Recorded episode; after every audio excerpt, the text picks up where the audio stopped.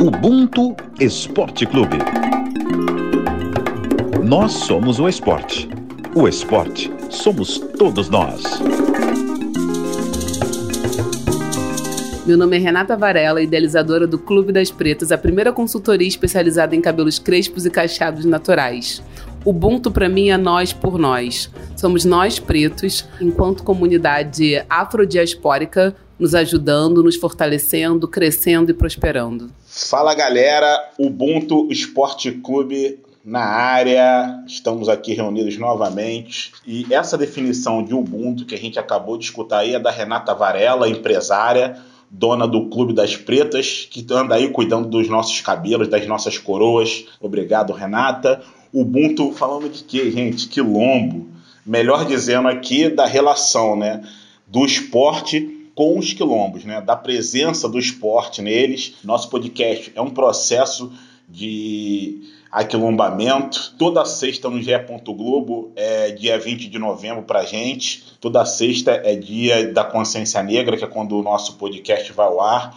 Então, semanalmente, a gente entende que colabora nesse processo de fortalecimento também. E Estamos aqui hoje reunidos com meu camarada aqui, Lucas de Sena, repórter do Esporte da Globo, que fez uma série de três matérias. Uma já foi ao ar, tá lá no Globoplay, as outras estão vindo por aí, onde ele visitou quilombos e vem trazendo essas histórias quilombolas esportivas aí pra gente. Lucas, você tá na estrada, parou para bater papo, tudo bem contigo, irmão? Grande Thales, tudo ótimo, cara. Melhor agora, né, nessa companhia incrível aí que a gente tá, nessa troca maravilhosa, que é sempre muito bom estar com você e nessa energia que apesar de a distância, é uma energia muito positiva. Pois é, tô na estrada, eu vim hoje de Recife para Petrolina. A gente em breve vai estar contando no Globo Esporte aí a história do Justino, que ele é maratonista, mas a gente já contou a primeira das três reportagens dessa série, né, sobre o futebol nos quilombos. E para mim, confesso, foi uma descoberta, assim, eu nunca tinha ido a um quilombo, porque numa troca de ideias com um fotógrafo do Recife, o Hermes Costa Neto, descobri que ele tinha feito uma exposição chamada Quilombola, que mostra exatamente o futebol nessas comunidades quilombolas. A partir dessa, dessa troca que eu tive com ele, é, passei a pesquisar a origem dos quilombos, um pouco mais sobre a história dos quilombos, principalmente no interior de Pernambuco, a importância que esses quilombos tiveram na resistência, luta e libertação do nosso povo. E daí a gente partiu para conhecer esses quilombos e um pouco mais do esporte nesses quilombos. A ideia dessa série é mostrar a história que foi apagada desses quilombos, como vivem esses quilombolas hoje e qual o impacto do esporte nessas comunidades, de que forma o esporte é utilizado para difundir a história e as tradições quilombolas, para onde ele é levado. Então foi um impacto muito positivo, muito legal para mim. Bom, como o Lucas disse, a primeira matéria já está no ar, né, sobre o quilombo de Orocó. E uma das personagens está aqui com a gente hoje, Jacielma da Silva Santos, uma liderança né, do quilombo de Orocó. Jacielma, bem-vinda, irmã, tudo bem? Olá, tudo bem? Assim, para mim também é um prazer. Eu sempre digo que quando a gente tem um espaço desse para a gente falar um pouco da nossa luta, né, e da nossa vivência, é muito positivo. Pô, então a felicidade do sim é enorme aqui pra gente do Ubuntu, que você aceitou estar aqui com a assim, gente. Né, entre negros, melhor né? Se sente bem. Porque a reportagem do Lucas ficou, assim, o pessoal ficou emocionado, sabe? Bombou aqui. Porque foi algo, assim, que eu participei desde o início né, da, do desenvolvimento da nossa, do nosso território e quando aparece essas oportunidades de estar tá mostrando é, a emoção de você ter o seu primeiro filho assim nos braços, sabe? Algo que você sonhou e que ao mesmo tempo muitos diziam assim, não, vocês não vão conseguir e de repente a gente tá colhendo esse fruto, você tá pegando esse filho.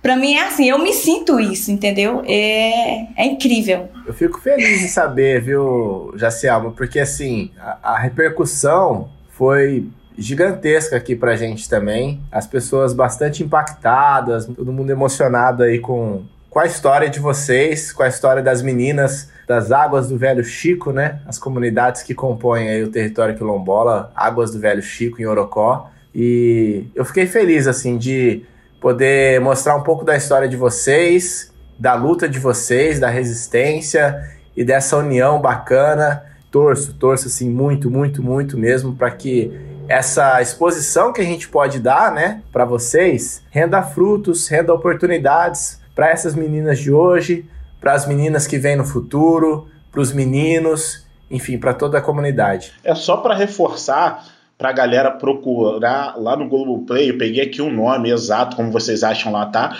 Futebol contra o preconceito conheça a história de time formado por meninas quilombolas. E aí, Jacielma, já queria perguntar assim para você, né, que você é quilombola e como é, como se dá a influência do esporte dentro de uma comunidade quilombola, né? E me veio assim o histórico do esporte, das peladas, dos baba, como chama, chama, é, aqui baba, vamos pro baba, né? E eu lembro assim no início era mais homens e tinha um time daqui da, da comunidade, porque o território ele é formado por cinco comunidades, né? A gente costuma falar de co-irmãs, né? Porque é uma mistura de é sanguínea. Então, o, aqui na comunidade, comunidade onde eu moro, é Umburana, tinha um time que era formado praticamente só para a família de um, de um tio meu que teve 15 filhos. assim, ele faleceu agora com, com Covid, mas uma pessoa assim, da luta. Mas ele contava com tanto assim, a gente ria, entendeu? Quando ele falava, ah, tinha 15 e o, o time, a maioria era formada com os filhos dele. Só que não tiveram a oportunidade, né, de, de sair, de mostrar. Jogava aqui na comunidade, só na região. E eu digo a vocês, eu participei de alguns. Ah, emocionante. Os caras era fera. Mas infelizmente não tiveram oportunidade. E a partir daí, os meninos sempre assim, toda criançada, se você andar em, em cada comunidade do território, você vê um menino é jogando baba, é no campo, se, se for preciso, até na, na sala de aula. Eu fui gestora aqui durante dois anos na escola e os meninos na aula de física, física não queriam outra coisa, não. Não, professor, vamos jogar um baba, é física também. Então, assim, é como se fosse, como se fosse, não, é, tá no sangue, né, a questão do baba da bola. E de repente, eu posso dizer aí uns recente, as meninas apareceram assim jogando. Eu ainda joguei, mas não sou boa de bola não, entendeu? Ficava assim maravilhada com elas, porque na mata de São José, que é outra comunidade, as, as mulheres de lá, minha filha, ó, 10, viu? E elas começaram a jogar também. Só que sou regional, né? E aí foi incentivando as outras meninas. De repente surgiu essa do remanso, agora, né, eu posso dizer atualmente as meninas, elas nos procurou, né, e perguntou se a gente poderia ajudar porque elas não tinham recurso, não tem recurso. Eu levei isso, essa questão também para a Câmara de Vereadores, porque como eu também sou a primeira mulher negra a ocupar esse espaço, né, representando um povo, não é? Então, é o meu dever também. Só um parênteses para as pessoas entenderem que a Jacielma é vereadora na cidade de Orocó, não é isso, Jaciel? Isso. Só mais um parêntese. Desculpa, mas é importante a gente citar que a, a Jacielma é vereadora graças à união dessas ah, comunidades quilombolas que perceberam que estavam sendo escanteadas pelo poder público, ninguém fazia nada por elas e as pessoas dessa comunidade então resolveram se unir para colocar alguém delas dentro da Câmara de, de Vereadores, né? Provando, né, Jaciel, que desde o início dos quilombos, lá atrás, né, da época da escravidão, o quilombo é um espaço, é um ambiente, né, de estratégia, de conhecimento, de empreendedorismo. Então foi através de uma luta coletiva, como vocês já bem falaram, e aí o, a, o meu dever é representar esse povo, né? E aí eu já cutuquei, eu disse, olha, existe uma Secretaria de Esporte dentro do município, né, para que, que tenha recurso, que possa ajudar, né, é, essas meninas, que às vezes é, a gente, os meninos mesmo, entre meninos, jogo de menino e menina, às vezes perde um campeonato porque não tem um recurso, né, para transporte, questão de terno, essas coisas. E aí eu levei essa, essa questão para a Câmara. Não tendo resultado, digo, olha, o que eu puder ajudar, eu me disponho. E a gente está ajudando, né, em questão de alguns campeonatos fora. Eu consigo articular com, com a Secretaria de Transporte para arrumar um transporte para levar. A questão dos ternos, elas também não tinham. A gente conseguiu fazer um terno junto com elas.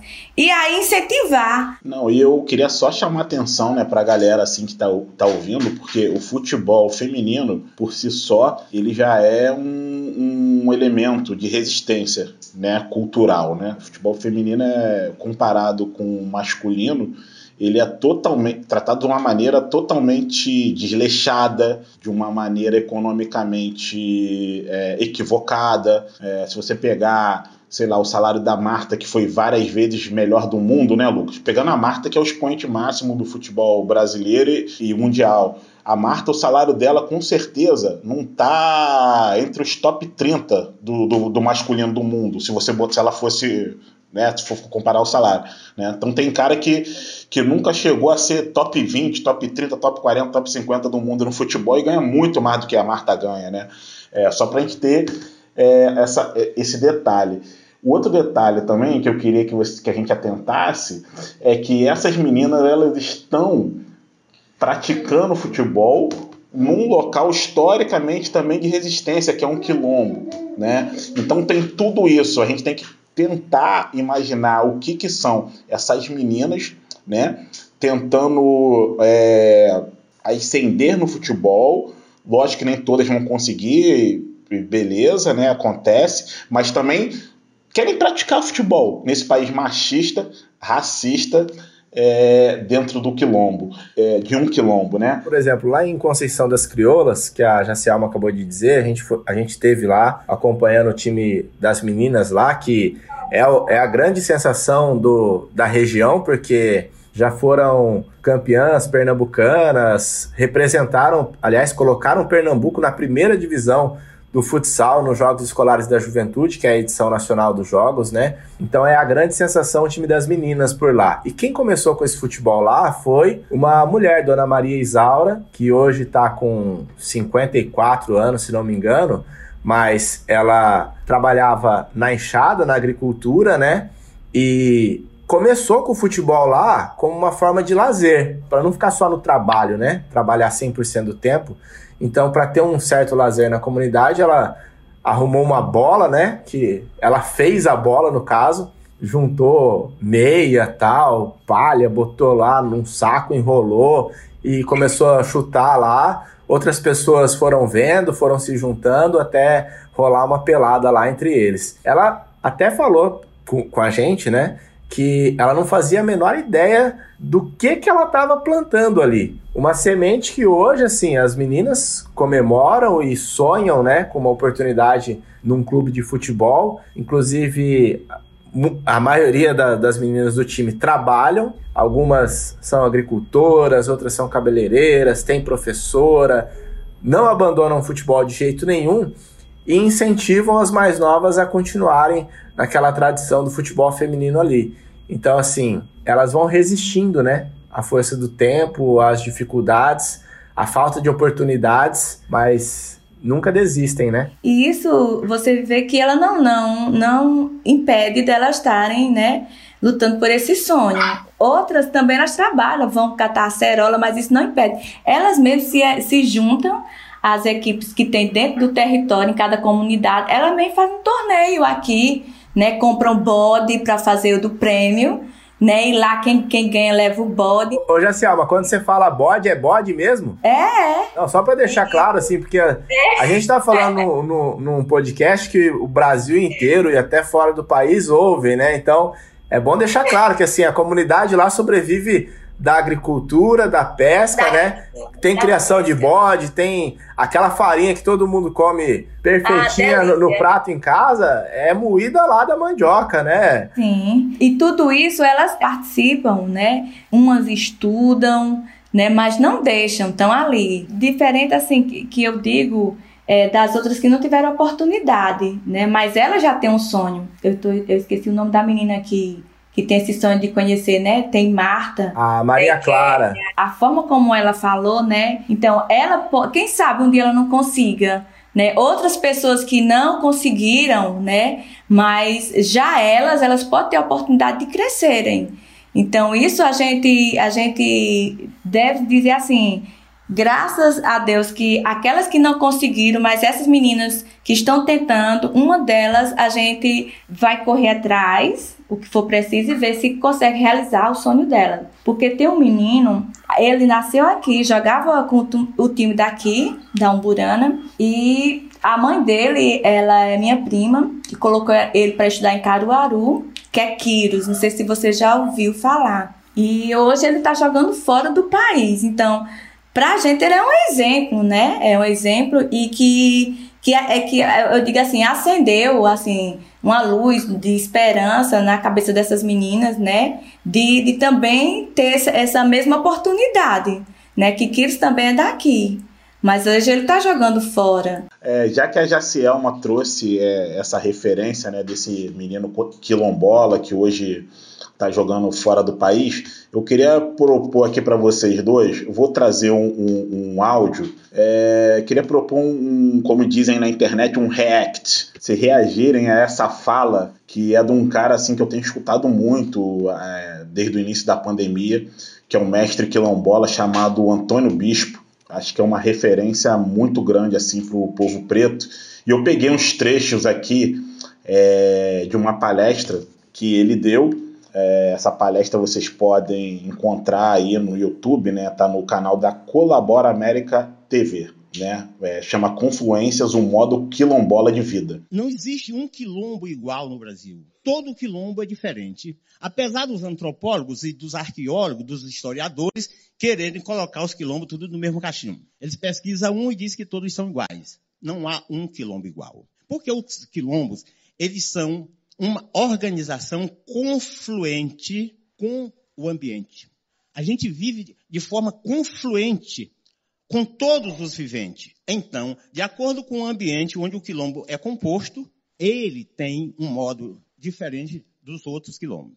Os colonialistas, a divindade deles, eles só vê numa direção. O Cristo deles, o Deus deles está no céu. Então eles têm que olhar para cima o tempo todo para ver o seu Deus. Então eles pensam como olham. Todo mundo pensa como sente. Os sentidos nos ajudam. Então eles não sentem o Deus deles, eles só veem. Então eles são um povo de pensamento linear, vertical. Aí eles têm limite, porque como eles pensam na linha reta, no final da linha é o seu limite. Como nós pensamos na circularidade, nós não temos limite. É por isso que nós temos fronteira. Todo lugar da roda é começo e todo lugar da roda é meio. Por exemplo, o samba não é rodando? Como a gente pensa na circularidade, a gente dança rodando. A capoeira é rodando. O reggae é rodando. A gira no terreiro é rodando. E até meus cabelos, quando tão grandes, são rodando também. Tudo mostra na circularidade. Então, logo, são maneiras diferentes de pensar, de ver e sentir o mundo. Nos quilombos não tem mendigo. E como é que diga que os quilombolas são pobres? Nos quilombos não tem gente morando na rua. Nos quilombos não precisa creche. E nos quilombos não precisa asilo. É uma coisa que a gente não entende. Como é que uma sociedade bota a geração avó no asilo e bota a geração neta na creche? E ainda diz que faz isso porque é rico. Porque tem condição para pagar uma. Que é isso? No quilombo é começo, meio e começo. Geração vó é o começo, Geração mãe é o meio e geração neta, o começo de novo. Eu fico triste, fico revoltada com o pensamento da sociedade em que a gente vive, que ainda acredita que o povo quilombola, o povo negro, ainda vive acorrentado, assim, sem rumo, sem organização, que acha que deve ser manipulado, entendeu? E na verdade não é isso. As pessoas têm que contar a história, a nossa história né? A história de, da nossa organização, o passo que a gente já conseguiu dar ao lugar de fala que a gente está ocupando hoje, que antes era dito branco, mesmo a gente recebendo crítica, racismo direto, eu vejo quando eu, eu estou, eu já tive em algum lugar e a pessoa olhou para mim um eleitor meu passou e falou: Oi, vereadora, tudo bom? Eu tudo bem, entendeu? E o cara olhou assim e disse: Você é vereadora? Aí eu disse: Sou. É mesmo vereadora mesmo? Sou. Então, assim, por quê? Né? Não, nada não. Mas você já sabe o porquê, né? Tem um perfil, não tem um perfil? Tem que ser branco, tem que ser homem e tem que ser rico, Né? E, e a gente tem que quebrar, e tem de, de cada vez mais desconstruir essa ideia. Aí eu falo, o lugar onde a gente ocupa de transformações é justamente esse lugar que a gente tem que estar tá pautando, falando sobre a nossa luta, falando sobre a nossa conquista, entendeu? Para que as pessoas elas possam ver que nós, enquanto povo negro, nós temos vez e voz, que nós somos protagonistas da nossa história e nós não precisamos de, de, de ninguém para nos representar. Quem deve nos representar somos nós. E falando, é, já que você tocou nessa questão do escutar, é por isso que eu fiz questão né, de trazer essas palavras do Antônio Bispo para cá, porque, assim, quais são os referenciais que, não são, que são impostos né, para gente, né, desde que a gente é criança? Brancos, eurocêntricos, cristãos. Quem quiser que seguir, que siga. Mas, assim, não é a única coisa que tem no mundo. E quando você fala em escutar, olha quanta coisa ruim que a gente escuta. E aí, por que, que eu escuto o Antônio Bispo? Por que, que a gente tem que escutar o professor Renato Nogueira? a professora Catilcia Ribeiro, entre outros, porque a gente tem que escutar mais no os nossos, a gente tem que se procurar. As referências, hoje em dia nós temos as referências, a gente pode procurar na internet, né? Livro ainda é caro, mas tem muita coisa que a gente pode consumir na internet. Né? Então, se a gente se procurar, a gente se fortalece. Uma das demandas hoje do povo preto é representatividade política também, né? entre outras. Né? E aí, o Lucas traz o que nessa reportagem? Né? Um quilombo que se organizou e elegeu uma vereadora. Olha a referência que isso traz para gente. Estamos aqui hoje, eu, Lucas e Jaciama, por quê? Porque somos pretos. Só porque somos pretos. Graças a Deus. E aos, e aos nossos orixás. A gente está aqui porque a gente é preto, porque a gente está se procurando, se procurando, se ouvindo, né? Então, para a gente se fortalecer, a gente tem que se procurar. No próprio quilombo de, de, da Conceição das Crioulas, se não me engano é a Dandara, essa reportagem ainda vai ao ar. De toda forma, vai lá no Globoplay, procura pelo futebol nos quilombos, que com certeza você vai achar a que já foi ao ar ou as que já foram ao ar, ao ar dependendo do momento que você está ouvindo esse podcast. Mas ela conta que quando ela sai para jogar, ela não ouve nada preconceituoso das meninas que jogam contra elas. Elas ouvem de quem está assistindo. E aí, quando ela ouve, ela pensa assim: ou eu deixo essa fala preconceituosa entrar na minha cabeça e me destruir, ou eu mantenho a minha cabeça boa para tentar ajudar a cabeça desse infeliz ou dessa infeliz que está proferindo esse preconceito, entendeu? E ela fala, pô, eu prefiro manter minha cabeça boa para ajudar a cabeça desse, desse infeliz, dessa infeliz aí. Mas assim, você vê que ela, ela já tem essa mente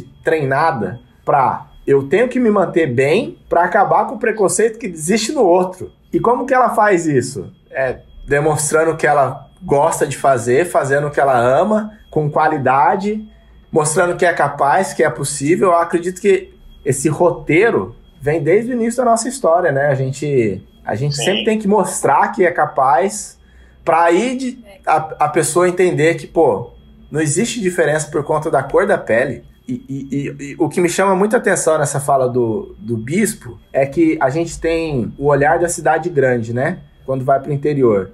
E você vê as comunidades, não tem, não tem asfalto, não tem prédios gigantescos, são casas simples, com aquela pracinha, é, o campinho de terra. É uma simplicidade que você fala assim, poxa, remete à pobreza muitas vezes.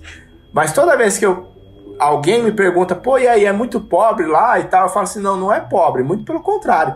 Eles têm uma riqueza gigantesca na simplicidade que, na verdade, a gente deveria aprender com eles, entendeu? Não é eles aprenderem com a gente para eles chegarem no que nós temos nas grandes cidades. Não, a gente que deveria aprender a ter a riqueza da simplicidade que se tem num quilombo. O que ele falou é muito é muito correto assim nas comunidades que eu vi. E o bispo falou a questão de começo, meio, meio e, começo. e começo. E é verdade.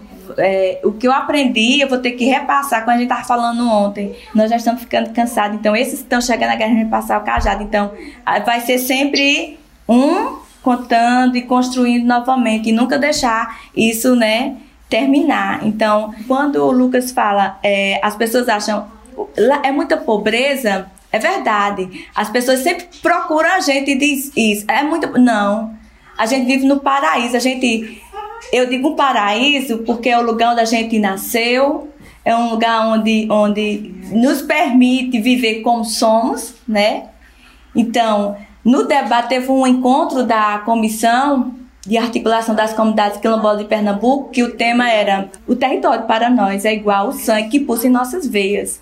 Ou seja, sem o território, a gente não tem casa, a gente não tem educação, a gente não tem saúde, a gente não tem cultura, assim, a gente não tem vida. Né? Então, precisa ter sempre esse começo, meio e começo. Né, para que se mantenha vivo os nossos territórios. É, outra questão, como disse, trabalho coletivo.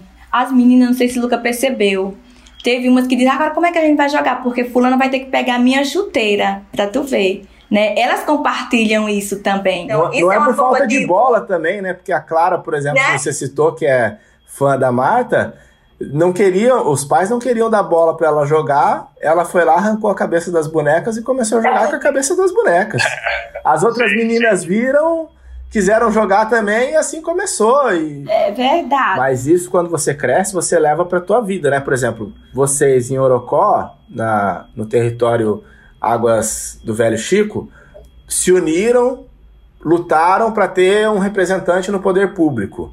No Quilombo Conceição das Crioulas, em Salgueiro, eles se uniram para lutar para levar o asfalto, porque assim é muito longe, é muito distante a rodovia para a comunidade. Então, eles se uniram para lutar por esse asfalto que leva da rodovia até a comunidade deles. Em Goiânia, que eu fui também, que é o quilombo do Catucá Malunguinho João Batista. Eles estão lutando ainda pelo reconhecimento como território quilombola, porque até agora eles só receberam certificado de descendentes de, de quilombolas.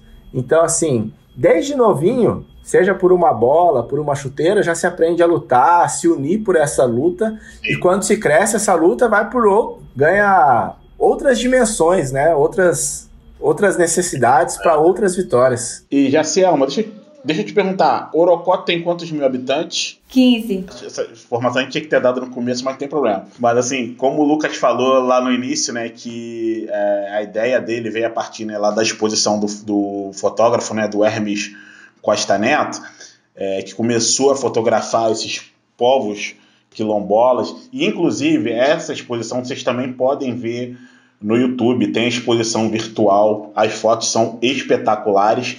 E ele também mandou um, áudio aqui para gente é, falando né, da impressão que ele teve quando ele passou por esses quilombos é, e fez esse trabalho. Vamos dar uma escutada aqui no, no pai da matéria, vamos dizer assim, né, Lucas? As comunidades quilombolas, além de estarem em lugares pitorescos, né, lugares isolados, né, lugares muito bonitos por sinal, né, porque não tem tantas edificações, né, muitas vezes poucas casas, né? Tem comunidades pequeniníssimas, né? E bem isoladas, né? Que a gente pega estradas de barros, quilômetros de estrada de barro para chegar, na velocidade mínima para por causa dos buracos e tal, né? Os acessos são difíceis muitas vezes, né? Algumas vezes. Tirando, por exemplo, Conceição das Crioulas tem um ótimo acesso, mas tem muitos quilombos que têm um acesso bastante precário, muitos buracos e tal. Apesar de todas essas dificuldades, deles estarem tão isolados, eles gostam de morar onde moram, eles tem uma, eles passam um sentimento de pertencimento, né? Eles passam aquela sensação de pertencimento àquele lugar, sabe? Eles são felizes onde estão. É muito massa você deparar com essa realidade, né? Eles estão isolados, com dificuldade muitas vezes de ir no supermercado comprar uma comida, porque tem que pegar uma moto e andar quilômetros para chegar, uma carona, ou vai andando, ou vai de carroça muitas vezes buscar água também e tal. Eles vivem no meio dessa, dessa dificuldade, mas uma dificuldade entre aspas, né? Que para eles é uma coisa que eles já estão acostumados a fazer e que eles gostam e que eles prezam por isso, por estar ali naquele lugar. Então, acho que eles estão isolados, mas são felizes por estar, por estar isolados e são privilegiados também, né? Porque não estão no meio dessa Babilônia que a gente vive, dessa cidade grande, né? Então, acho que é por aí, sabe? Eu acho que é um isolamento, mas é um isolamento que eu vejo que eles são satisfeitos onde moram, são felizes e se alimentam bem também e vivem, né? Vivem felizes. É isso. Eu sinto uma, uma felicidade neles muito grande, assim, por estar ali naquele lugar, sabe? É como a gente vem, vem falando, né, no programa. Acho que a gente tem que trabalhar, né, as referências. O povo preto, a gente tem que pegar essas referências, né? E saber, não é. Claro que eu tô numa cidade grande, morando num, num prédio de 15 andares, claro que eu não vou. Não vou viver como um quilombola, mas tem muitas coisas, muitas coisas, para não dizer quase tudo, que eu posso aplicar no meu dia a dia, né? Assim como eu também não vivo como, como um, um europeu, um cristão, e eu sou impregnado, fui impregnado dessas referências, né? Então acho que é esse tipo de busca que a gente tem que ter, trabalhar é, é, as nossas noções, né, de pobreza, as nossas noções de pertencimento, né? Eu acho que isso tudo que a gente tem que estudar melhor para a gente se fortalecer, né? Porque outro dia eu estava até conversando com o Marcelo Carvalho do Observatório Racial. Se você for pensar bem, não tem um lugar bom para o preto viver. O que, que, eu quero dizer com isso? Porque, por exemplo, eu hoje eu moro num bairro nobre aqui da minha cidade, Niterói. Mas assim, eu sei que eu não sou visto como uma pessoa daqui. Eu também já morei na periferia, já morei na Baixada Fluminense. E é difícil também, porque você fica à mercê da violência policial, você fica à mercê é, de outros tipos de violência e de carência. Mas olha as mensagens que os quilombolas trazem pra gente, né? Já me, já me contradizendo, já me contradizendo. Uma palavra que você falou que resume essa resistência e esse, é, esse amor pela terra é o pertencimento. Porque quando você se identifica como tal, com a pessoa, você, você resiste a isso. Né? Esse pertencimento ele nos fortalece. E a gente provou para eles que o povo, quando quer e sabe a força da união e da coletividade, a gente consegue, consegue. Porque eu sou prova viva disso. Eu, Jacielmo, estou hoje na Câmara de Vereadores, não por Jacielmo, porque sozinho eu posso até fazer algo, mas junto a gente faz mais, né? A gente consegue mais. Isso me fortalece. Aí eu tava pensando, porque eu, tava, eu tive uma live, participei com de Jamile Ribeiro, e ela falava assim que a gente, ela falava eu negra, eu, e eu falo assim, que a, a gente enquanto negros e negras, a gente não pode, não, não, não devemos ser mais é, objeto de pesquisa, né? Mas a gente tem que ser o sujeito da pesquisa, gente que tem. Muita gente vem e faz os estudos da gente, por que não nós mesmos fazer os nossos estudos? Por que nós mesmos não falar por nós? Né? Sempre colocar, não vamos colocar fulano que é rico, que sabe. Não! Nós temos nossas riquezas. E essas riquezas, nós, nós que devemos falar. Então, essa, essa palavra é se identificar, ter pertencimento, é, é, é, cada vez mais o nosso, o, o, nosso povo negro. Isso eu, eu digo não porque fulano falou, mas que eu vivencio. Não é fácil. E para a gente estar tá no lugar que nós estamos hoje, eu digo nós, a gente tem que ser melhor dos melhores, né, Lucas? Tem que ser melhor dos melhores, porque senão, meu amigo, o bicho pega. O que ficou para mim assim de mais importante dessa série toda é que essa luta dos meninos e meninas que começam no esporte dentro dessas comunidades quilombolas, depois é levado para lutas maiores, para conquistas maiores, serve de união para todos nós, né? Porque nós somos mais da metade da população brasileira. A gente precisa saber da nossa história. Os quilombos são a nossa história. Aliás, são a história do, do Brasil em termos de organização, né? Principalmente luta de resistência. E é importante a gente dizer que, apesar de tentarem dizimar a população quilombola no Brasil, hoje não existe um número certo de quilombos, mas estão entre 4 mil e 6, e 6 mil quilombos espalhados por quase todos os estados do Brasil. E como disse o bispo, cada quilombo é um quilombo, uma história diferente, um ambiente diferente, pessoas diferentes, e a gente precisa ser respeitado, cada um na sua individualidade. E assim a gente se une, se fortalece para ganhar nossas batalhas. É isso, é isso. Galera, levem as palavras quilombolas pro coração. Foi um prazer, Lucas. Galera, vai lá no Globoplay, vê as matérias do Lucas. Jacielma, quero ser seu amigo. O Ubuntu Esporte Clube se despede por aqui. Até a próxima, gente.